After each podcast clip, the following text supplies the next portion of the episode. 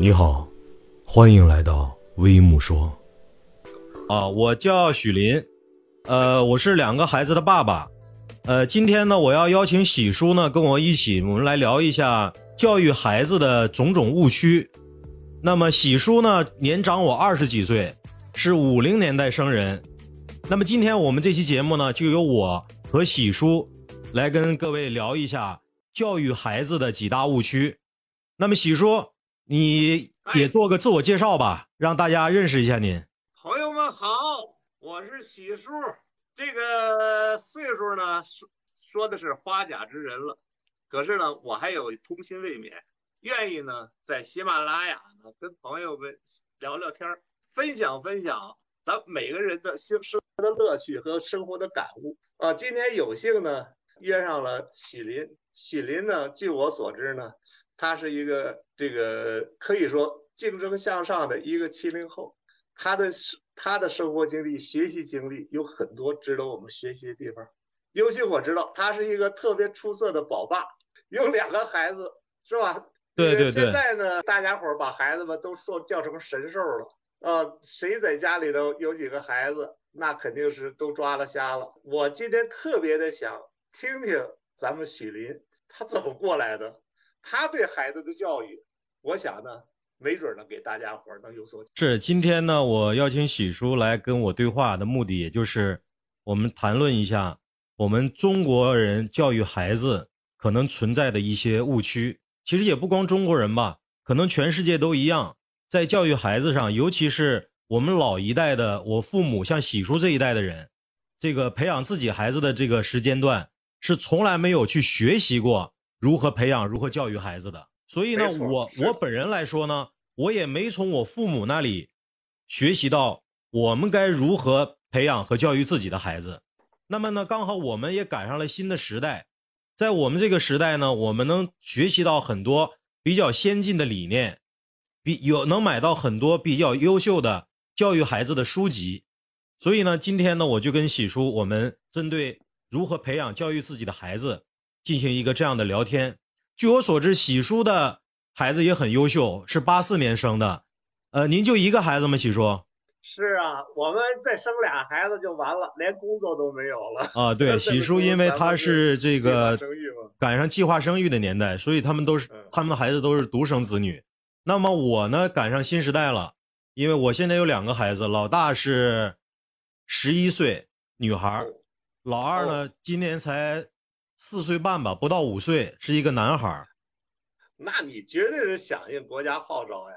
对，然后我这两个孩子呢，相差六岁，虽然相差六岁呢，但是他们该打架也还是打架。姐姐呢，虽然十一岁了，但也是个孩子，遇到了这个事情呢，跟弟弟也会产生争抢，但这个呢都是正常的。我们今天主要谈一下这个教育孩子的几大误区。那我就想问一下喜叔啊，呃，在我们身边的这个父母中，我归了个类。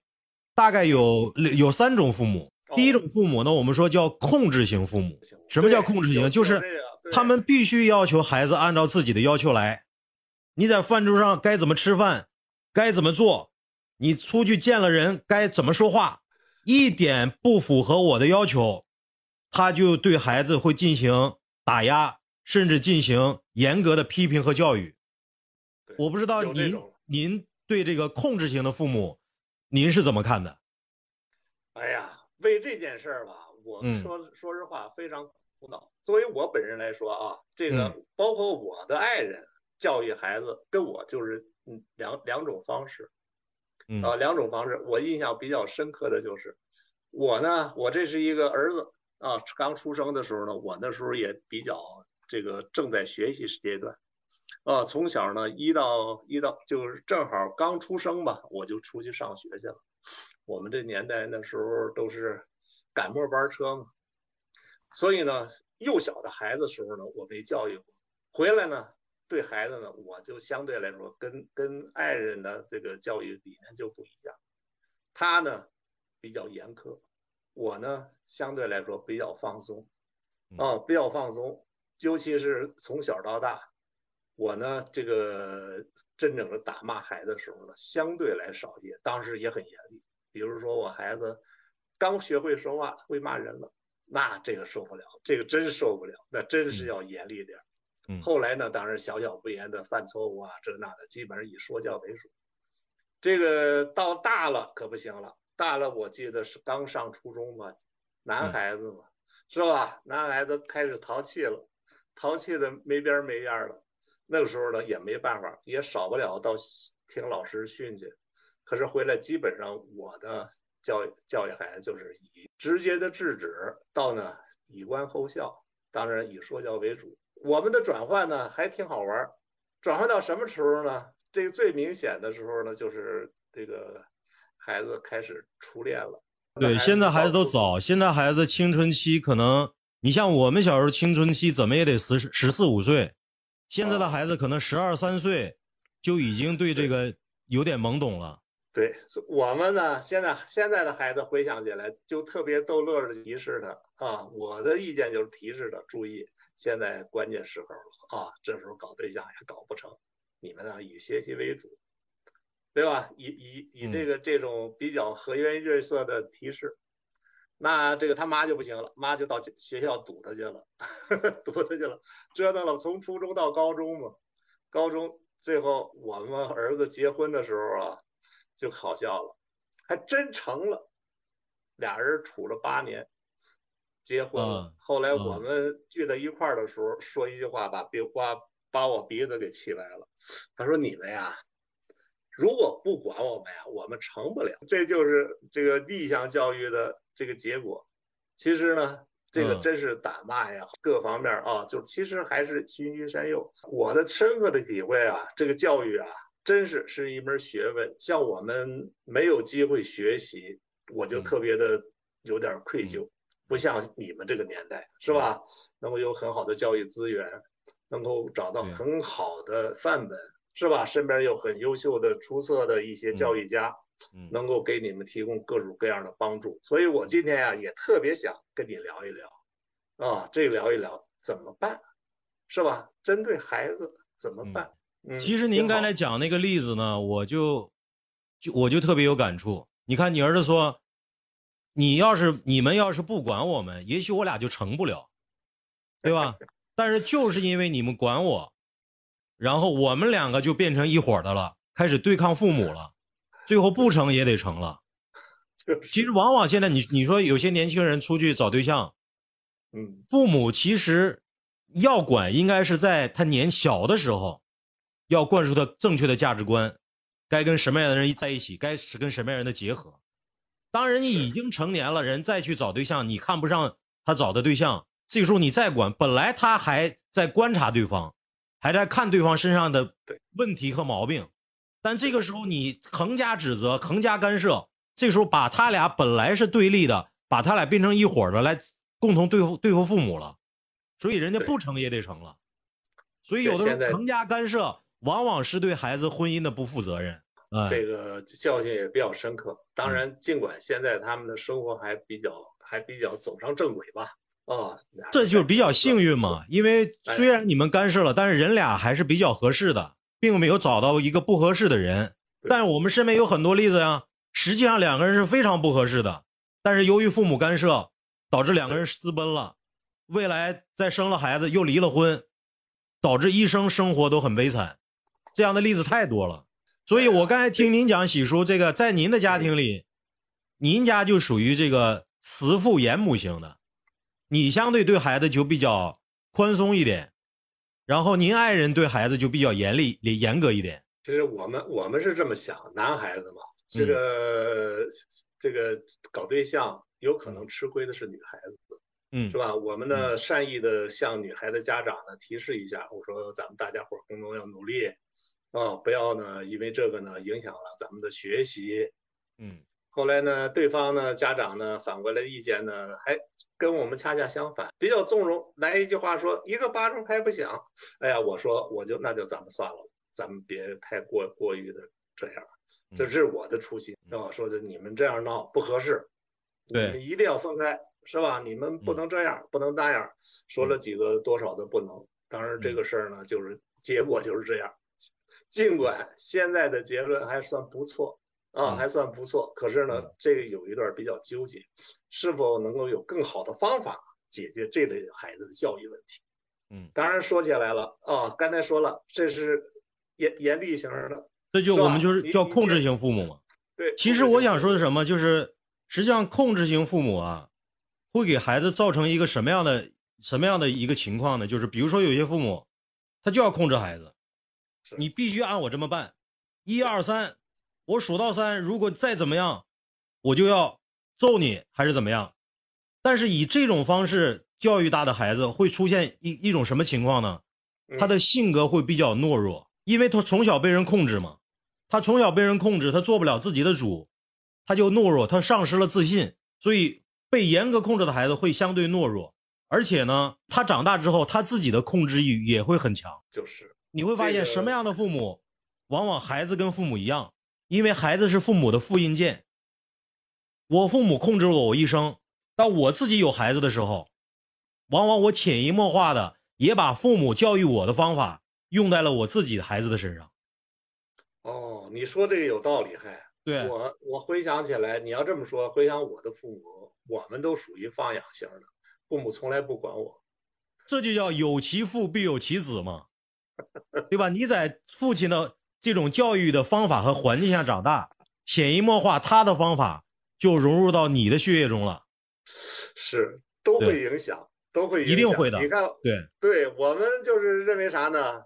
我们父母认为啊，我们啊负责生你，嗯，养你啊，呃，有本事就养，教育你呢。你们呢是国家的人，和我们啊家里没关系了，你们自己发展去吧。他基本上是这个状态，再加上工作忙，哪有时间教育孩子？所以像我这种类型的，对，基本是属于你看，因为我我我们家庭也是这样，因为我我父母属于工人阶级，因为我们家是山西的一个矿山，一个铜矿，我爸爸是地测科的一个科员，就是搞开采测开采测量的，然后我妈妈是医院的护士，就对我们的教育也是一样，从小都属于放养型的，没有那么特别的严厉。所以呢，我现在在我的家里其实也是这样，我对孩子呢就相对来说比较放松一点，哎，所以孩子愿意找我，因为他在我这儿压力不大，一到妈妈那，妈妈的相对严厉一点，所以这就是跟这个自己的成长环境也有关系。还有第二类误区叫什么呢？叫放任型父母，就放任型，就刚说到了咱们，咱们自身的这些就过于放任了。什么叫放任呢？就是比如说你看这孩子在哭，有些当父母的就说。哎，没事儿，小孩哭一哭没事儿，哭个半小时他就不哭了。然后孩子在地上撒泼打滚，他也不管，哭就哭吧，对吧？有有这样的父母，嗯，那么这样的父母呢，实际上这种方式也是不对的。哦，你就比如说一个孩子小的时候他为什么哭？嗯，孩子小的时候他哭是因为他没有安全感，是因为他凭自己的力量他解决不了这个问题，他没有办法了，他才哭。